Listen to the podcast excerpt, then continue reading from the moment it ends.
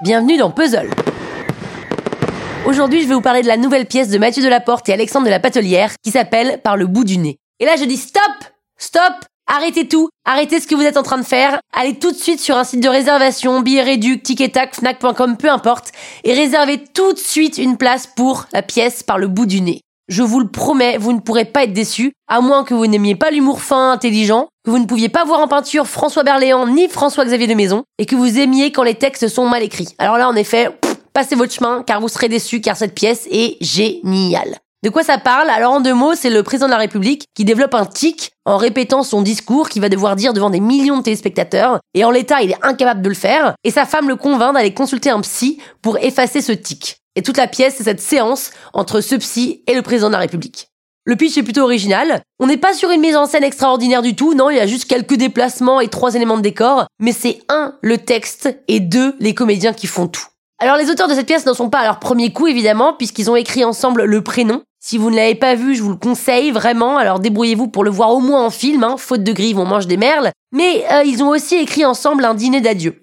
Alors leurs pièces sont essentiellement des huis clos dans lesquels le dialogue est maître et ils sont très très forts en dialogue. C'est-à-dire que chaque mot est pensé avec des rappels de phrases du début de la pièce, des références à hurler de rire, bref.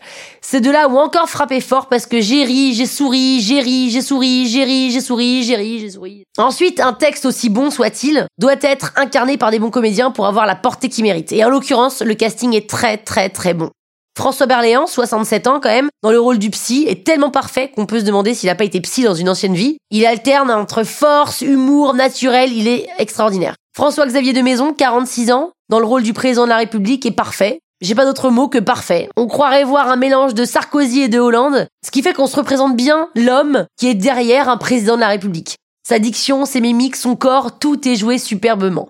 Et alors quand on voit François Berléand donner des leçons de vie à François-Xavier de Maison, c'est à mourir de rire. C'est un duo qui marche hyper bien. Si vous êtes anti-psy, vous ne le serez peut-être plus en sortant de la pièce. Si vous êtes déjà adepte des psys, vous apprendrez sûrement des trucs. Et si vous êtes ni pro ni anti, mais alors ça ne peut que vous intéresser. Franchement, je n'ai rien à dire de plus tellement c'est bien. Quand la lumière s'est allumée, j'ai regardé mon voisin que je connaissais pas du tout et j'ai dit c'était génial.